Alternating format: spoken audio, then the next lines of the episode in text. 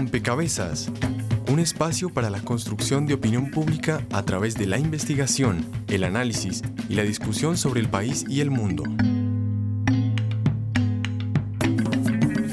Rompecabezas, muchas voces, otras formas de vernos. Hay hombres que luchan un día y son buenos. Hay otros que luchan un año y son mejores. Hay quienes luchan muchos años y son muy buenos. Pero hay los que luchan toda la vida. Esos son los imprescindibles, los imprescindibles. Bertolt Brecht. Los homicidios, la parte delincuencial también se da por tolerancia de los ciudadanos. Vinieron por mi vecino, no me importó, pero ya cuando vinieron por mí ya era muy tarde. Yo creo que es importantísimo propiciar microacciones, microacciones para que los colombianos adopten a los muertos que no conocen. Súmate, súmate, súmate y actúa para que no avance la violencia absurda.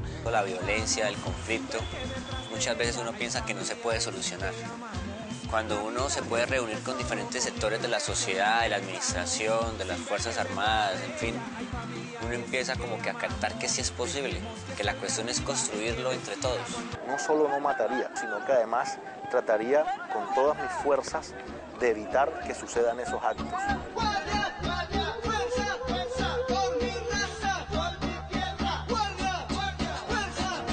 Así como ha aumentado la guerra, también ha aumentado la resistencia de los pueblos. La gente tomó la decisión hace mucho tiempo de no salir de sus territorios. Nosotros, la población civil, somos el escudo.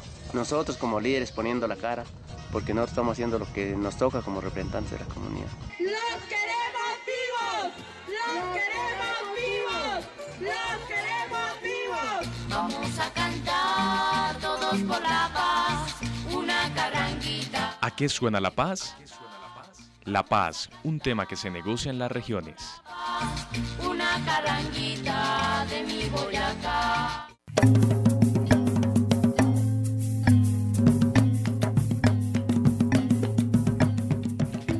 Saludo a todos los oyentes, a todas las personas que se conectan y sintonizan a esta hora. Rompecabezas, muchas voces, otras formas de vernos. Una nueva entrega de la serie ¿A qué suena la paz? dedicada en esta oportunidad a darle visibilidad a esas experiencias en, en, torno a la negociación. En los últimos años, las negociaciones de paz entre el gobierno nacional y las FARC están en el debate público. Se han vuelto tema de conversación de la mesa de todos los ciudadanos. Se activaron las reflexiones sobre la paz como derecho fundamental, sobre la responsabilidad del Estado en garantizar la paz también y, por supuesto, sobre la participación de la ciudadanía en ese proceso de construcción y consolidación.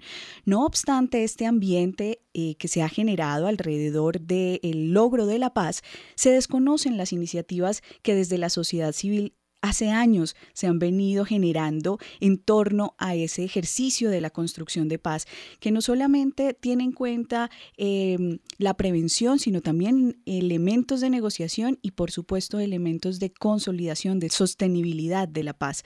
Así que eh, con el objetivo de darle voz a esas iniciativas, este rompecabezas dedica el programa a revisar esas múltiples negociaciones que se proponen desde las regiones y que demuestran que la sociedad colombiana es una sociedad activa, que entiende las causas estructurales del conflicto colombiano y que tiene muchas propuestas desde lo local y lo regional que pueden ser consideradas en la escala nacional.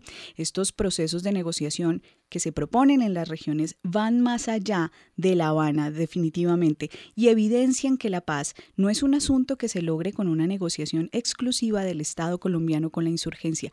Bienvenidos a todos ustedes nuestros oyentes. Estaremos con ustedes quien les habla Mónica Osorio Aguiar y en las redes sociales Daniel Garrido. Hola Mónica y saludamos a todos nuestros oyentes que nos escuchan en este momento a través de Javeriana Estéreo 91.9 en Bogotá. Como siempre, les solicitamos que sumen una ficha a este rompecabezas. La opinión de ustedes es muy importante para construir este programa. Hoy les estamos preguntando cuáles cree usted que son las condiciones necesarias para una negociación exitosa entre actores antagónicos. Recuerden que pueden respondernos a través de nuestras redes sociales. En Facebook nos encuentran como Rompecabezas Radio y en Twitter nuestro usuario es arroba rompecabezas, reemplazando la O por un cero.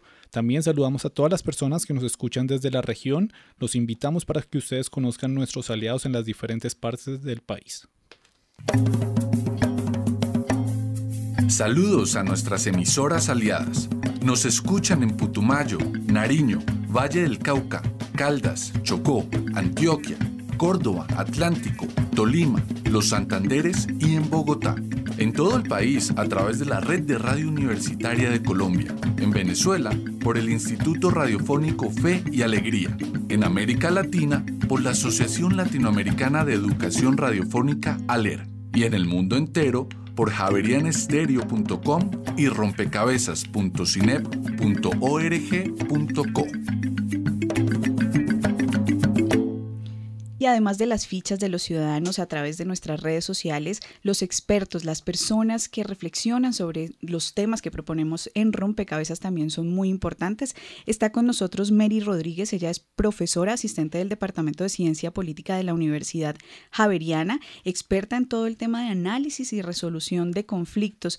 Así que le doy la bienvenida a Mary a esta mesa de trabajo con la siguiente pregunta y es ¿Qué condiciones se necesitan para iniciar un proceso de negociación, Mary? Bueno, muchas gracias, Mónica. Gracias por la invitación a ustedes. Em, bueno, lo primero que hay que decir es que, em, aunque es importante que tengamos unas reglas básicas y que tengamos unos acuerdos básicos, todas las negociaciones son diferentes. Es un poco em, retador y a veces angustiante eh, pensar que todas las dinámicas eh, negociables tienen que responder a un contexto específico, que tienen que responder a unas, que tiene que pasar primero esto, segundo esto, tercero esto, eh, eh, a través de la historia de los conflictos armados y de las disputas eh, que se han desarrollado de manera violenta en la historia, hemos, hemos em, empezado a entender que es muy peligroso hacer la paz, hacer resolución de conflictos y negociar con fórmulas. entonces, partiendo de ese principio, hay algunas cosas que sí son condiciones sine qua non, pero que no hay un modelo que se deba replicar. Yo soy un poco escéptica de, de primero esto, segundo esto, tercero esto, porque eso, digamos que las negociaciones se dan natural y orgánicamente. ¿Y cuáles serían esas condiciones? Pero bueno, la primera es la voluntad.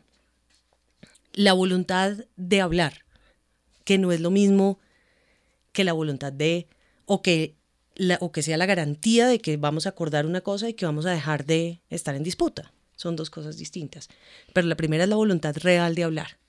Es decir, mire, no, no tengo necesariamente la obligación de acordar nada con usted, pero me voy a sentar a oírlo. Y me voy a sentar a decirle lo que pienso y lo voy a hacer de manera pacífica, de manera dialógica. Vamos a, tratar de entendernos. Y lo que no entiendas lo pregunto, y usted lo que no entienda yo me, me lo pregunta, y ahí nos encontramos. Creo que la primera y la fundamental es una voluntad real de diálogo. Eh, en las negociaciones de lo armado y cuando la sociedad civil en particular está ahí involucrada de, muchas maneras, yo creo que las primeras etapas deben garantizar mucha confidencialidad y mucha privacidad, eh, porque las personas están en riesgo, porque eh, los actores que se confrontan son actores que están poniendo en juego su identidad, su seguridad, su reconocimiento, están poniendo en juego lo que son.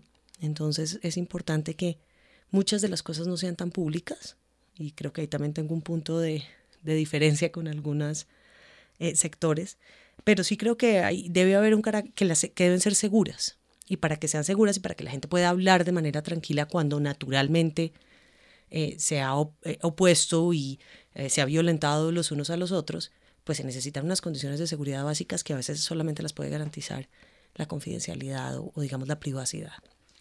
Eh, yo diría por ahora que esas serían algunas. Muy bien, está también con nosotros Ubencel Duque, él es director de la Corporación de Desarrollo y Paz del Magdalena Medio, está con nosotros vía telefónica.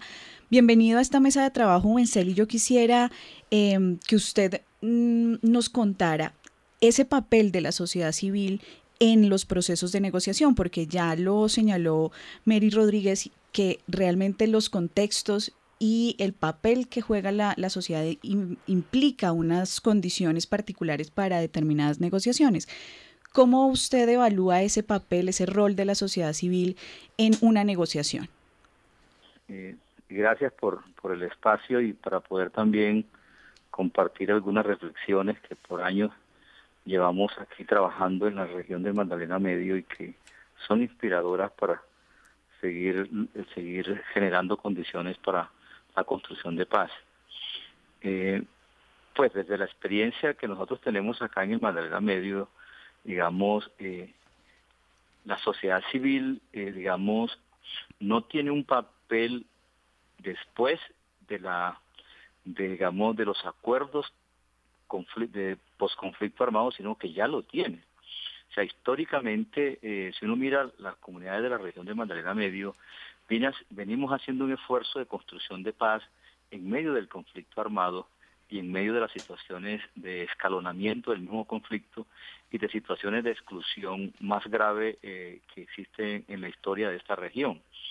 Entonces, no es un papel, diríamos, posterior a, los acuerdos del conflicto armado, sino que es un papel que ya históricamente eh, venimos jugando, eh, digamos, en, digamos, en la región eh, desde que hemos venido haciendo esfuerzos grandes por cómo la, la, la, la, la población, las organizaciones sociales en este territorio son reconocidos como interlocutores válidos para poner una agenda pública eh, con el gobierno nacional en los problemas estructurales que se viven en el territorio.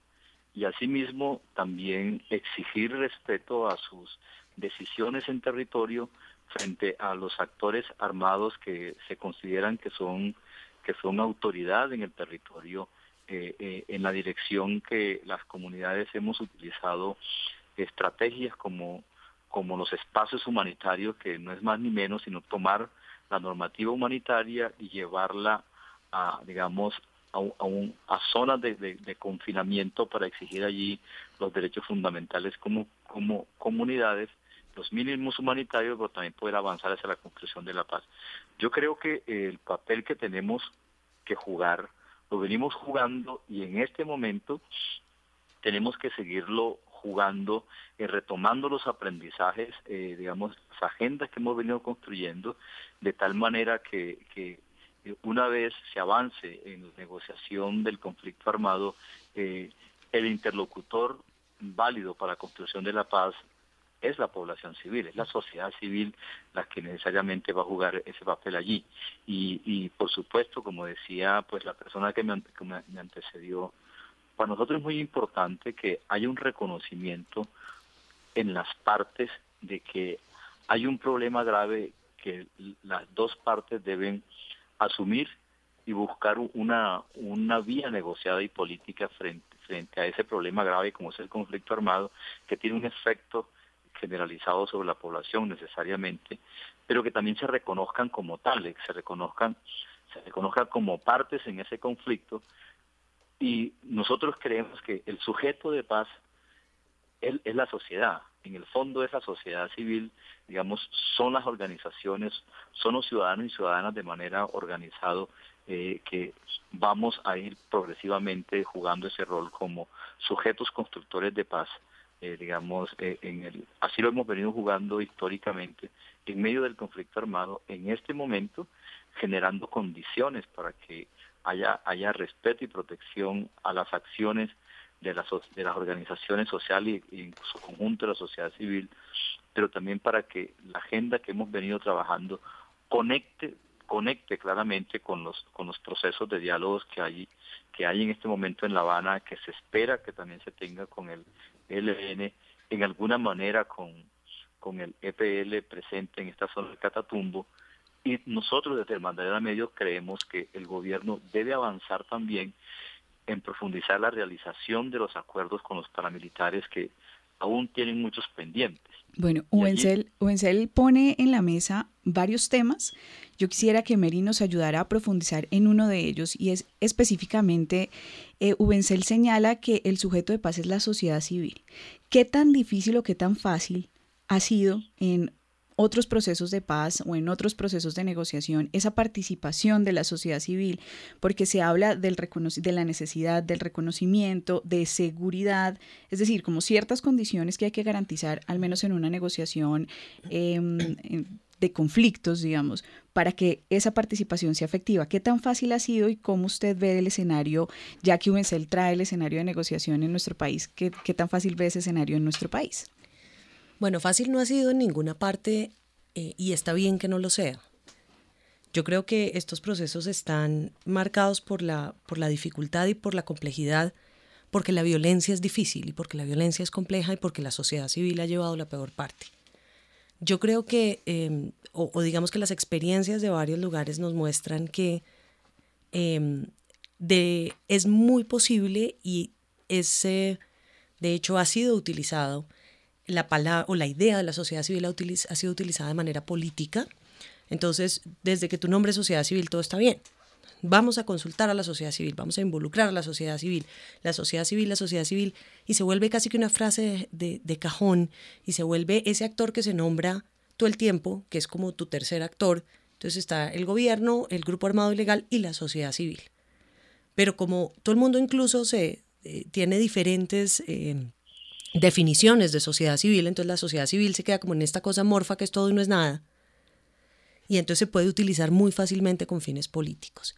Y eso se ha hecho lamentablemente en muchos lugares, porque autoproclamarse representante de la sociedad civil es una cosa muy fácil, ¿no? Pues porque eh, emergen unos liderazgos ahí extraños y sobre todo a nivel nacional de la sociedad civil, que creo que tiene mucho que ver con esto que ustedes están eh, tratando en el programa de hoy, y se dejan de lado los liderazgos regionales y los liderazgos locales, que son realmente donde la sociedad civil ha experimentado los peores yugos de, la violencia directa, que viene además de unas cosas profundísimas de violencia estructural y, otras violencias. Entonces, em, creo que, que, que ha sucedido en varios países que la sociedad civil se nombra, pero realmente no se respeta, ¿no? Cuando se hace el acuerdo.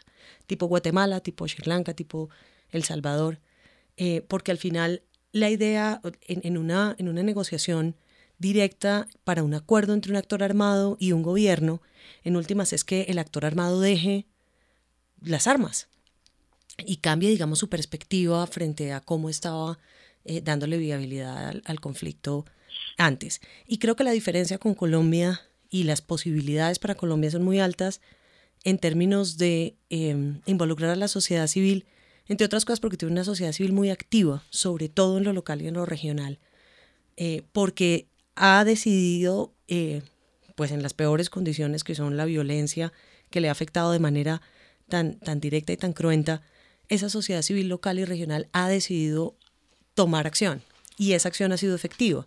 Entonces, a pesar de que ha sido muy difícil, esa sociedad existe y tiene un reconocimiento muy grande. O sea, el referente, por ejemplo, del, del programa de, la Corporación de Desarrollo y Paz del Magdalena Medio, es un referente colombiano y, mundial, digamos, en cómo una sociedad se empodera desde los proyectos locales. Entonces, pero no solamente es el Magdalena Medio, que es obviamente un, un hito en la historia colombiana, pero pues son muchas regiones y muchas historias. Entonces creo que lo que puede facilitar, no facilitar necesariamente, pero sí puede hacer que la sociedad colombiana, la sociedad civil colombiana tenga una mayor participación en la, en la construcción de paz, porque no en la negociación, sino en la construcción de paz, es eso, es que ha tenido una sociedad civil supremamente activa, pero sobre todo cuyos liderazgos eh, no han permitido que se, que se acallen las propuestas. Bien, yo quisiera invitarlos ahora a escuchar esta primera nota de rompecabezas en donde efectivamente son ya lo decía Mary, son muchos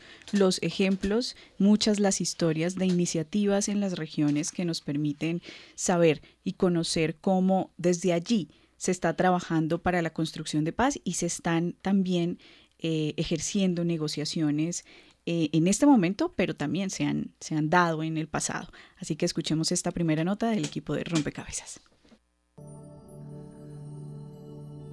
En Colombia hay numerosas experiencias regionales de procesos de diálogo y negociación entre diferentes actores de toda la sociedad. Si bien no son tan mencionadas ni conocidas como los diálogos de paz en La Habana, sí representan acciones concretas de construcción de paz, convivencia y negociación. En primer lugar, nosotros lo que hemos tratado de consolidar es una plataforma social para la reconciliación y la paz. Catherine Torres, coordinadora del programa Puentes para la Paz de la Iglesia Cristiana Menonita. Y en ese sentido hemos ido a los siete municipios de Arauca y en los siete municipios de Arauca hemos acompañado y ayudado a consolidar las comisiones ciudadanas de reconciliación y paz que están compuestas por líderes, lideresas de organizaciones sociales, de organizaciones de mujeres, de organizaciones víctimas, y eso ha permitido precisamente que confluyan distintos liderazgos, distintas posiciones, distintas vertientes en un escenario de reflexión.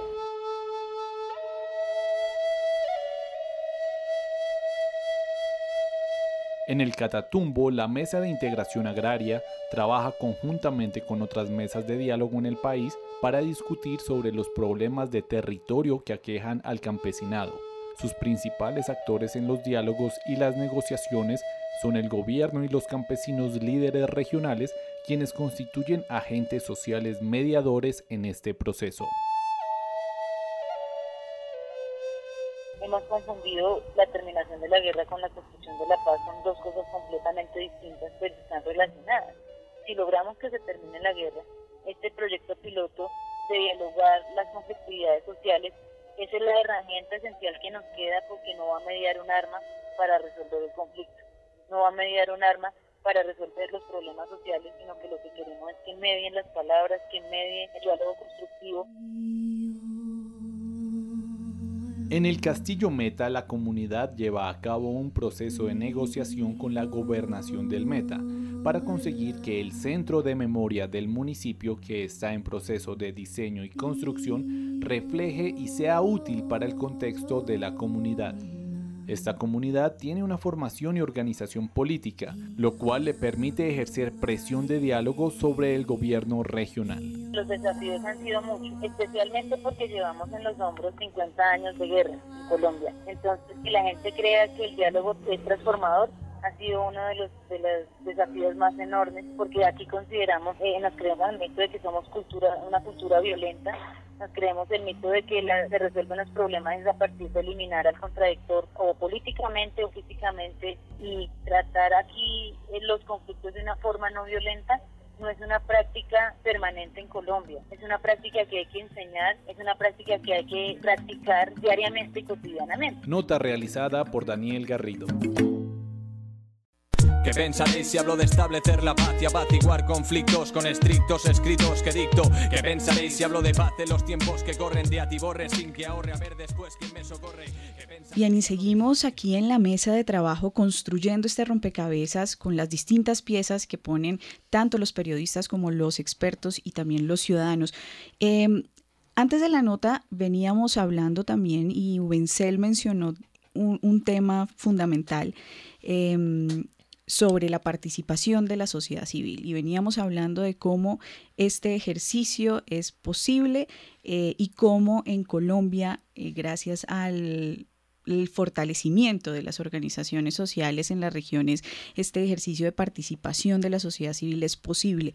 Pero yo quisiera preguntarle a Wenzel, que dirige una organización en región, cuáles son las dificultades que identifica de participar en, en una negociación, de poner su punto de vista en juego en una negociación y em, bueno, si hay propuestas, digamos, desde la región para superar esas dificultades, Ubencel.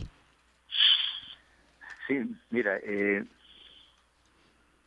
por ejemplo, nosotros, el programa va a cumplir 20 años eh, eh, en ese esfuerzo de crear condiciones desde las organizaciones campesinas, de mujeres, de jóvenes, de mineros, de pescadores, de docentes, eh, en fin, también en relaciones con empresarios y con políticos. Es decir, hacer diálogos locales, eh, digamos, sobre aquellos asuntos que son, digamos, de particular importancia para crear condiciones, diríamos, de convivencia y de identidad y también asomar a los problemas estructurales que han generado en la, en la región esta situación de, de contradicción y de vernos muchas veces como enemigos que creo que eh, se ha ido superando en gran parte para ponernos más en una ruta de construir juntos. Eh, por eso yo, yo insisto en que en un proceso de negociación de, conflicto armado, digamos, eh, una región como el Magdalena Medio, eh, eh, teniendo muchos asuntos pendientes todavía que dialogar a su interior con empresarios, con políticos, etcétera, porque es más fácil que de pronto organizaciones sociales nos encontremos y demás. Eh, es bueno también plantear, por ejemplo, nosotros nos, hemos planteado cómo va a ser, digamos, la, la digamos, la, vinculación de, las personas que, que han estado alzados en arma el día de hoy y que en, en, una, en, un, en un acuerdo, digamos, del conflicto armado, su retorno a los territorios. Ese es un elemento, es un, esos son asuntos concretos que nos estamos planteando y desde allí decimos eh, eh, la región, eh, digamos, eh, se ha puesto en una ruta de comenzar a pensar en realidad de verdad, digamos, cómo tiene que hacerse este tipo de proceso. Segundo, cómo hacerle seguimiento a los acuerdos, a los acuerdos que se están que se están eh, desarrollando, digamos, los acuerdos a los que se va a llegar, digamos, en La Habana. Tercero, cómo, digamos, cómo desde ya podemos hacer presencia, digamos, eh, con, con, propuestas, digamos, eh, a, nivel de la mesa de La Habana. Desde la región hemos participado en, en, los, en las convocatorias que ha habido por el, por el PNUD y por la Universidad Nacional, pero también hemos hecho ejercicios propios como, como organizaciones de víctimas, como mineros, como campesinos, como, como docentes, digamos como para ir, ir, ir, ir, digamos, eh, que, que, también el eco de la, el eco de los de las regiones, de los territorios y de la población también también llegue a esa a esa a esa mesa de La Habana, pero sobre todo que al interior de las regiones nosotros estemos haciendo un diálogo propio al respecto, no solamente por pensar, eh, digamos, cómo eh, eh en, en, en, un avance hacia, hacia el acuerdo de, del conflicto armado digamos, las regiones necesariamente van a ser los lugares donde muchos de, estas personas que están alzados en armas van a llegar.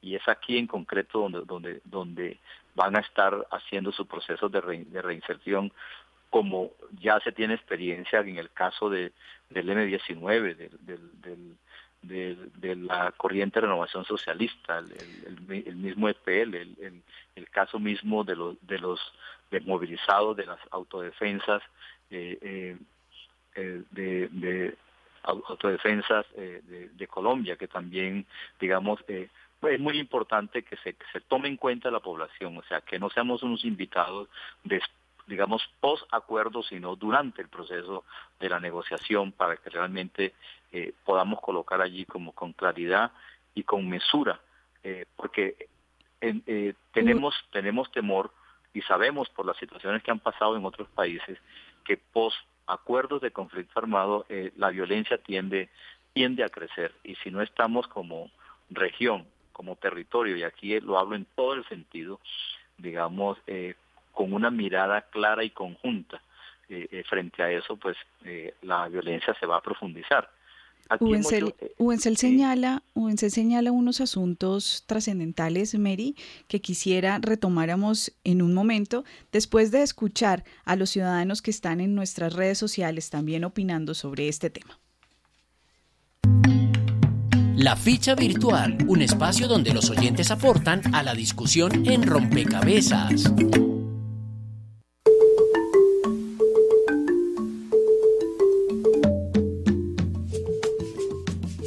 Iniciando nuestro programa le preguntamos a nuestros usuarios cuáles cree usted que son las condiciones necesarias para una negociación exitosa entre actores antagónicos. Ya tenemos algunas respuestas a través de nuestras redes sociales. Recuerden unirse a ellas en Facebook Rompecabezas Radio y en Twitter rompecabezas reemplazando la O por un cero. Laura Sofía Velázquez nos dice, considero que la condición primordial es la confianza, que permite ver al otro como adversario pero no como enemigo. Segundo, que la negociación tenga un fin común. Ayuda a que el camino se pueda construir más fácil entre las dos partes. Si el objetivo final es diametralmente opuesto, es muy difícil que se pueda avanzar porque las posiciones van a ser en extremos radicales. Llegar al menos a un punto en común de partida es importante. Magda López nos dice, reconocimiento como interlocutores, respeto, transparencia y unos mínimos comunes con miras a un acuerdo contextualizado y equitativo. Y arroba el, el opinista nos dice, elegir un buen mediador para equilibrar la desconfianza y concluir un documento de acuerdo libre de ambigüedades. Antes de continuar con más opiniones de las redes sociales, escuchemos lo que dijo la gente en la calle cuando, cuando nuestros periodistas les formularon esta misma pregunta. La ficha de los ciudadanos y las ciudadanas. A la pregunta, ¿cuáles cree usted que son las condiciones necesarias para una negociación exitosa entre actores antagónicos? Los ciudadanos responden. Pues una de las condiciones necesarias para, para este tipo de conversaciones diría que es obviamente la intención de ambos y que se ve reflejada en las, en las acciones. Entonces no es que hasta después de dos años se haya dicho lo del alto al fuego, sino que el alto al fuego haya quedado claro desde el principio. Yo considero que las condiciones necesarias para que una negociación sea exitosa es contar primero con todos los actores que hacen parte del conflicto, que esos actores tengan los puntos claros y una agenda a seguir. Eh, después de tener una agenda a seguir, eh, tener claridad eh, de las propuestas y las contrapropuestas. Bueno, yo considero que primero el respeto es una condición que debe existir allí, un respeto mutuo por la idea, las ideas de cada uno de ellos. Segundo, tener la capacidad de escuchar y dejar hablar al otro. Y tercero, Mm, creo que es la paciencia para que eso, digamos, fluya en, términos de las negociaciones o las conversaciones. Y finalmente, tener la posibilidad o la grandeza de ceder. La mejor estrategia para una negociación entre actores antagónicos es conocer, es ubicar la sopa. La sopa es la zona de posible arreglo, esto es saber cuál es el umbral de una de las partes y cuál es el piso de la otra. Necesitamos una cultura del diálogo definitivamente a todos los niveles, desde el nivel familiar, que es muy eh, evidente a veces las diferencias poco dialogadas y concertadas, a nivel comunitario, a nivel social, institucional, entre los entes gubernamentales, los privados. Este sondeo fue realizado por María Alejandra Navarrete con la colaboración de UM Radio de la Universidad de Manizales y Frecuencia U de la Universidad de Medellín.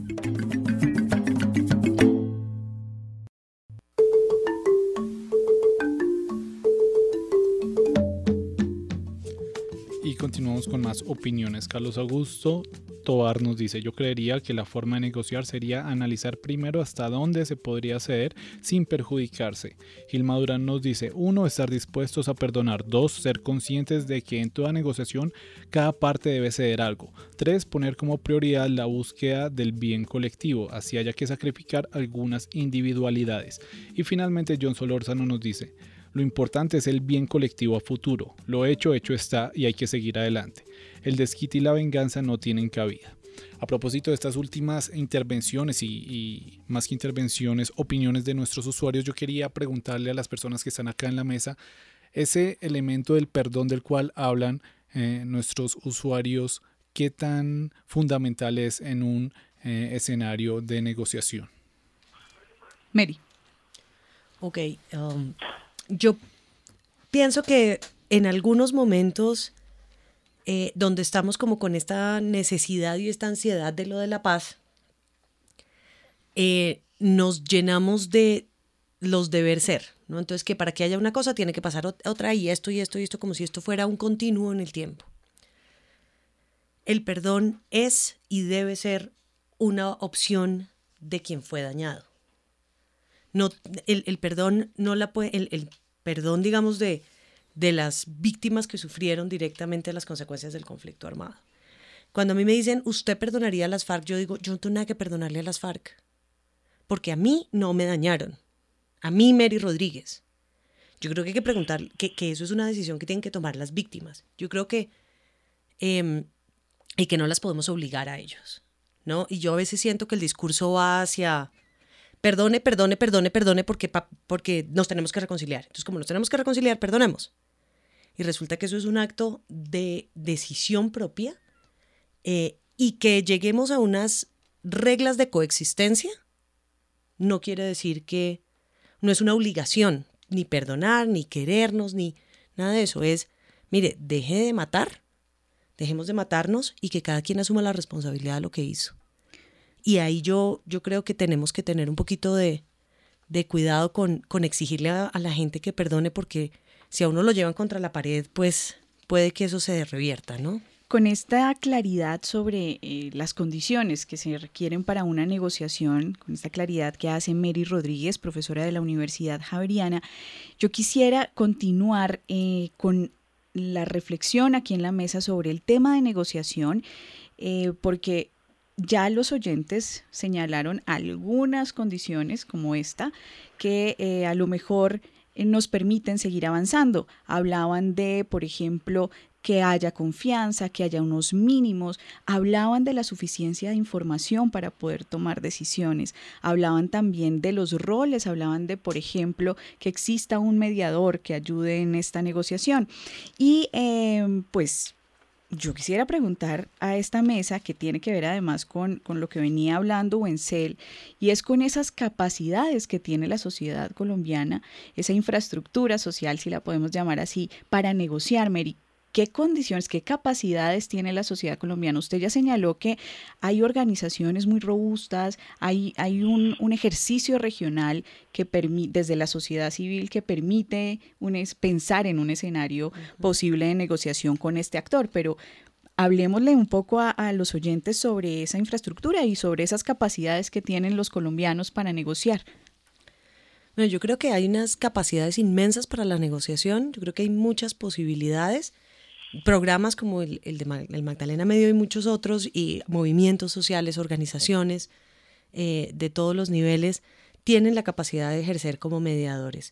A mí me parece que hay un tema importante ahí que hay que poner sobre la mesa y que Wenzel un poco lo, lo trató hace un rato, y tiene que ver con las qué se tendría que hablar en dónde porque cuando estamos hablando de las regiones y de las negociaciones en las regiones, ahí los actores son muchos, son variados y son complejos. Wenzel decía, mire, nosotros conocemos la realidad local. Y en la realidad local no hay que negociar únicamente con el actor armado, no solamente se negocia con el frente de la guerrilla, con el bloque paramilitar, con el, la banda criminal, con el gobierno mismo, sino que hay que, que negociar con toda una cantidad de actores poderosos y con unas presencias en territorio inmensas, con eh, unos eh, intereses económicos importantes y ahí hay unas asimetrías claras.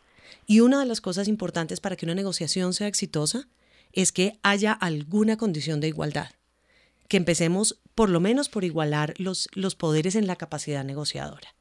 Entonces, cuando se está hablando de la paz en la región, no es solamente decirle a las FARC salga en este momento, o eventualmente al ELN o al EPL o a las bandas criminales o a los reductos de las AUC es decirle a todo el mundo que ha profundizado las violencias, la pobreza, las desigualdades, que son las condiciones, el caldo de cultivo para que la violencia cultural se arraigue, y la violencia directa se arraigue en un territorio. Es una conversación entre todos. Yo ahí creo que la capacidad de, de mediar y de negociar que tienen estas organizaciones es inmensa, pero tiene que ser a partir de hacerlo real y profundo con, las, con todos los actores presentes en territorio región en La Habana se está haciendo lo nacional y eso es muy importante. Pero eso, al, al, eh, cuando estén desarrollando el acuerdo de implementación y cómo se va a hacer, eso se tiene que traducir en unas negociaciones en las regiones, donde cada región tiene unas características económicas, sociales y políticas, en las que todos los que se, eh, están involucrados en, en esa profundización de violencias deben sentarse a la mesa y el gobierno debe garantizar la igualdad en esas negociaciones. Uencel, a partir de la experiencia, ¿cómo ustedes han logrado aterrizar o, o sentar a los distintos actores eh, con esas asimetrías que ya señalaba Mary Rodríguez a negociar?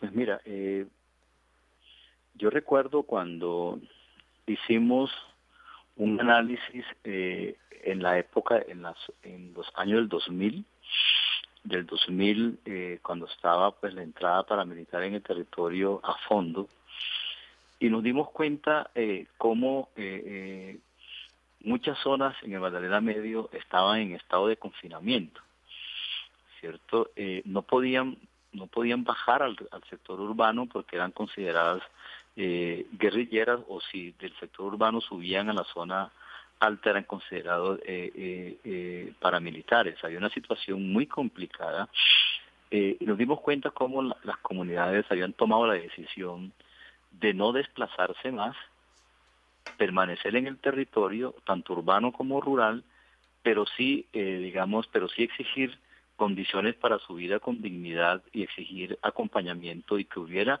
una capacidad institucional, digamos, de la estatura de la situación de ese momento. Allí fue muy importante, digamos, primero tomar la, la manera como la comunidad tenía una mirada frente al conflicto y la decisión de, enfrentarse en medio de abordar estrategias de permanecer en el territorio en medio de ese conflicto armado.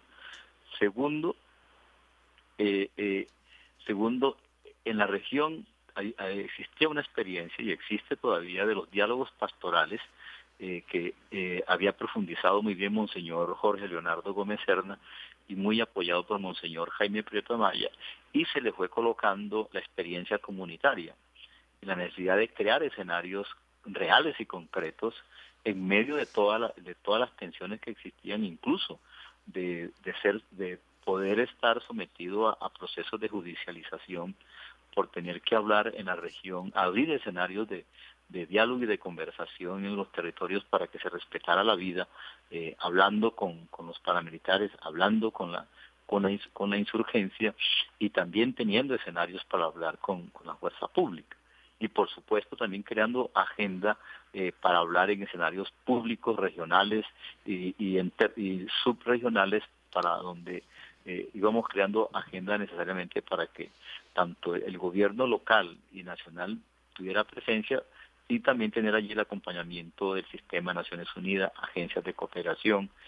Por ejemplo, fuimos eh, haciendo una estrategia donde la Defensoría del Pueblo tuviera presencia en los lugares más más críticos del territorio de tal manera que allí pudiera brindar condiciones de protección. Y el punto central cuál era?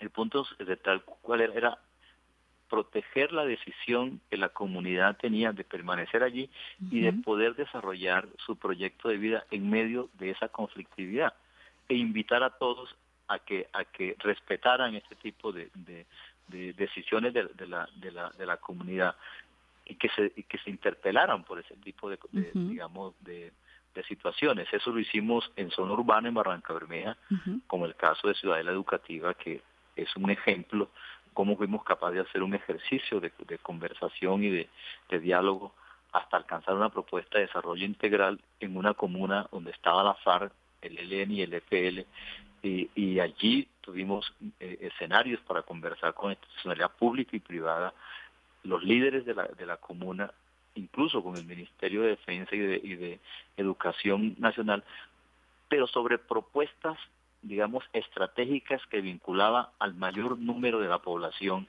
que estaba en ese, en ese territorio. Y la capacidad. Sí, sí, sí, sigue, Ubencel.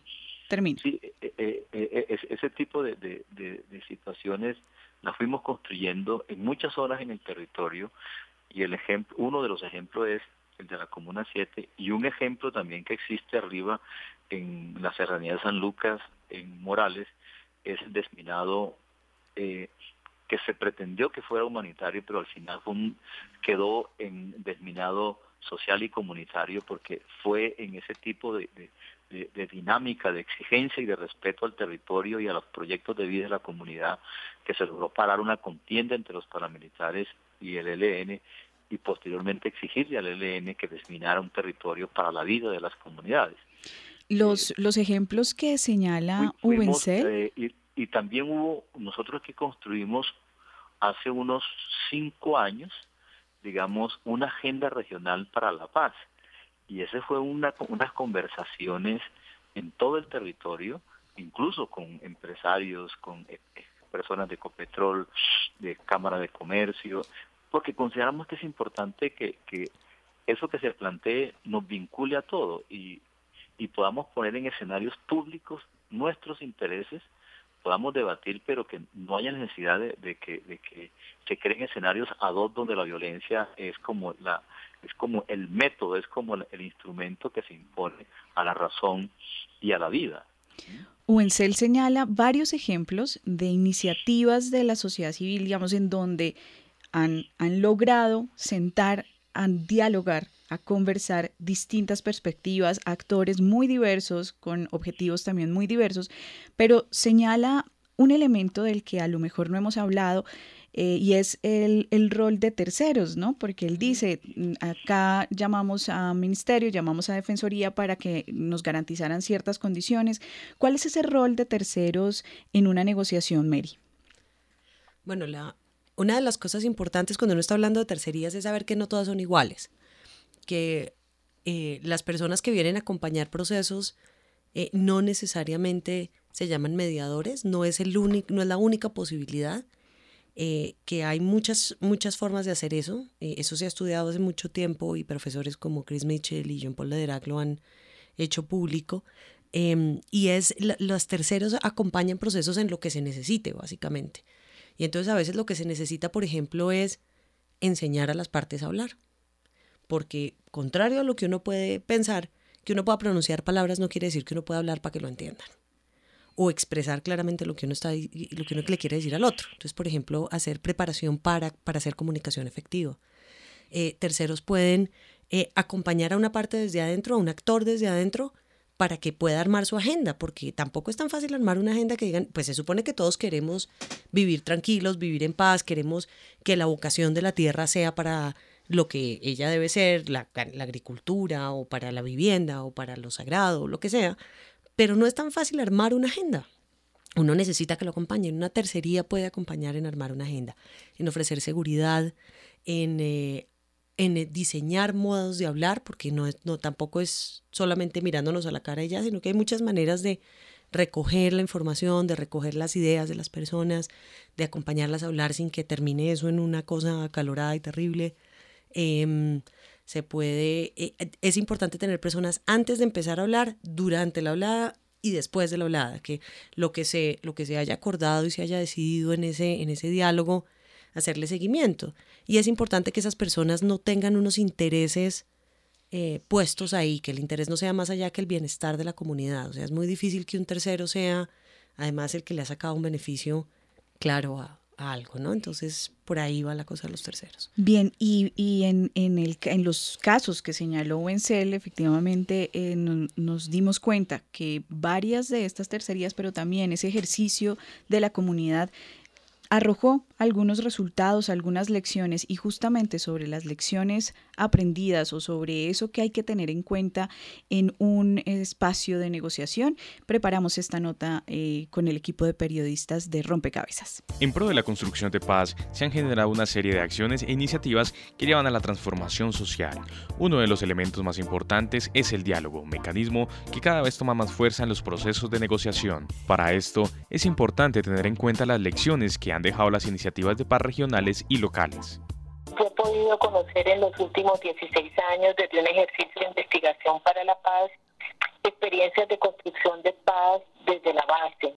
Esperanza Hernández, doctora en paz, conflictos y democracia de la Universidad de Granada de España. Colombia es un país con un amplio eh, acumulado en negociaciones de paz, negociaciones de paz que incluso se remontan a los tiempos de la colonia y también eh, que eh, muchas veces quienes más han sido afectados por el impacto de las violencias estructurales o violencias directas como el conflicto armado, son quienes eh, nos enseñan que el diálogo tiene un poder pacífico y transformador. Esperanza agrega. Yo he visto cómo estas experiencias que residen, que se ubican en contextos donde se expresan diversas violencias, ellos hacen empoderamientos pacifistas en, en, dos, en dos sentidos, o hacen resistencia no violenta a diversas violencias,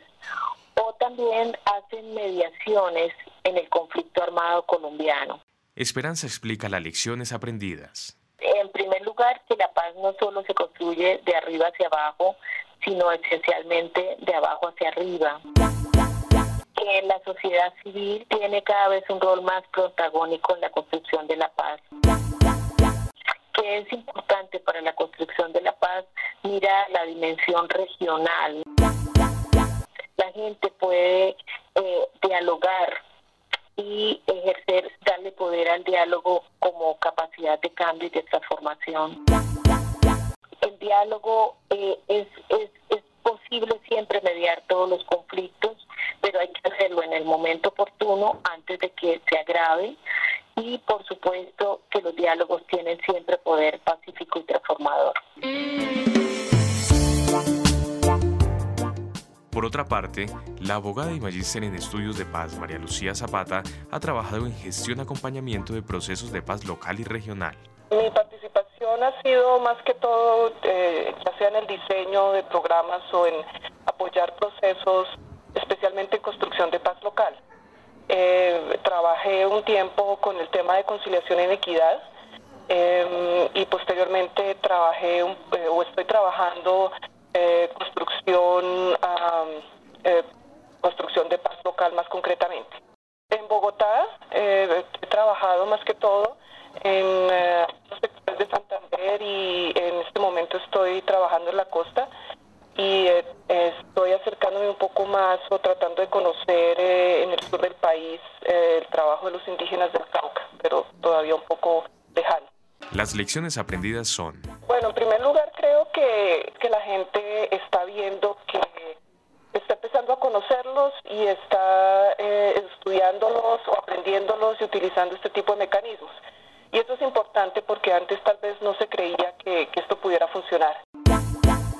Yo creo también que han habido aportes interesantes eh, también desde el punto de vista de la academia, que se ha enfocado sus esfuerzos también a estudiar estos aspectos. Eh, creería también que fruto de estos años también de muchas veces de eh, errores pero también éxitos se ha visto que la que, que la gente está empezando a desarrollar como uno, unos procedimientos propios no de acuerdo al contexto de acuerdo a lo que les sirve teniendo en cuenta sus tradiciones yo creería que un aprendizaje importante es que eh, se ha visto que no solamente el mecanismo por el mecanismo eh, es importante, sino que hay que conectarlo con procesos más eh, macro en temas de construcción de paz. Informa para Rompecabezas Juan Sebastián Ortiz. Hay muchas formas para hacerse escuchar. Muchas personas que merecemos la paz.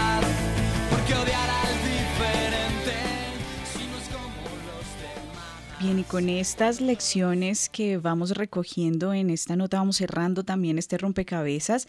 Eh, quisiera, para despedir a Ovencel, invitarlo a que nos cuente eh, o que, a que le haga una invitación a los oyentes, a quienes nos están escuchando en este momento, a que participen en iniciativas propositivas hacia la negociación y hacia los acuerdos que permitan construir efectivamente la paz desde las regiones, desde el lugar donde se, se habita.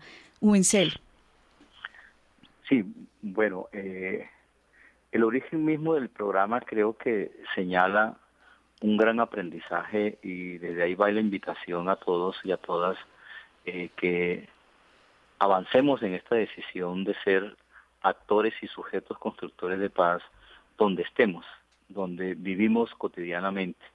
El PDP tiene como origen, eh, digamos, la creación de un escenario donde el Comité de Derechos Humanos Uso Ecopetrol, eh, la Unión Sindical Obrera y la Empresa Colombiana del Petróleo, acompañados por el CINEP, se hicieron la pregunta de cómo sembrar el petróleo para que generara condiciones de bienestar, convivencia y respeto a los derechos humanos y así poder eh, eh, que un recurso como el petróleo pudiera jugar un papel importante en el desarrollo y la paz.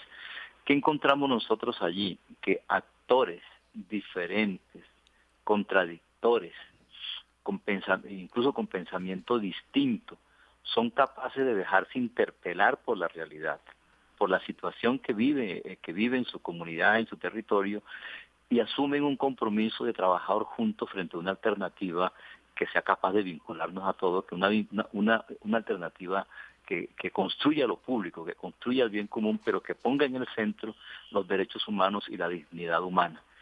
Eso fue el origen del PDP, la Unión Sindical Obrera, Ecopetrol, la Diócesis de Barranca Bermeja, el movimiento social en la región y también parte del gobierno nacional, actores diferentes, pero fuimos, la clave era no vernos como enemigos, sino vernos como diferentes, como distintos, como contradictores, incluso como opositores, pero hay una realidad que a todos nos convoca y que todos vivimos y que analizándola conjuntamente podemos sacar una perspectiva eh, de abordarla conjuntamente, no para que responda a uno de los intereses, sino cree una nueva, una nueva manera de vivir en un territorio.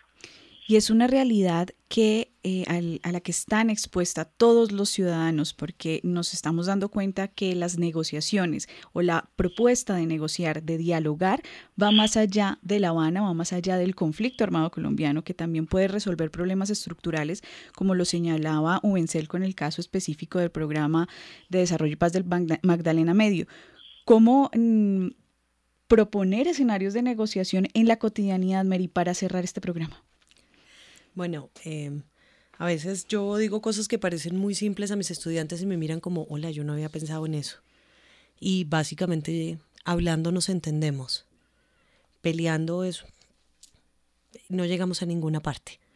Eh, creo que si hay una, una buena lección del, del negociar, es que cuando estoy dispuesto a escuchar y entiendo de manera profunda lo que el otro me está diciendo y de dónde viene, y luego yo digo lo mismo, Em, aunque estemos en lugares diferentes, como lo ha dicho Vencel hace un momento, podemos lograr acuerdos. No para querernos, pero no para matarnos.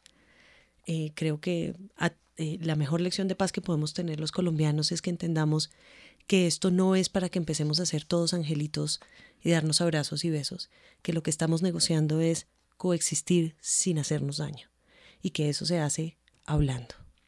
Perfecto, y con este llamado al diálogo, a sentarnos a conversar, eh, cerramos este programa dedicado a la negociación, este programa de la serie ¿A qué suena la paz? Los esperamos a ustedes, a nuestros oyentes, en un próximo rompecabezas. Agradecemos a Mary Rodríguez, profesora de la Universidad Javeriana, a Winsel Duque, director de la Corporación de Desarrollo y Paz de Magdalena Medio, por ayudarnos a poner las fichas en este rompecabezas. Y eh, recuerden que estuvieron con ustedes quien les habla, Mónica Osorio Aguiar, y en las redes sociales, Daniel Garrido. Rompecabezas, una producción del CINEP Programa por la Paz, la Pontificia Universidad Javeriana y la emisora Javeriana Estéreo 91.9 FM. Rompecabezas, muchas voces, otras formas de vernos. Rompecabezas cuenta con licencia de programa periodístico concedida por el Ministerio de Tecnologías de la Información y las Comunicaciones, resolución 1051 del 23 de mayo de 2014.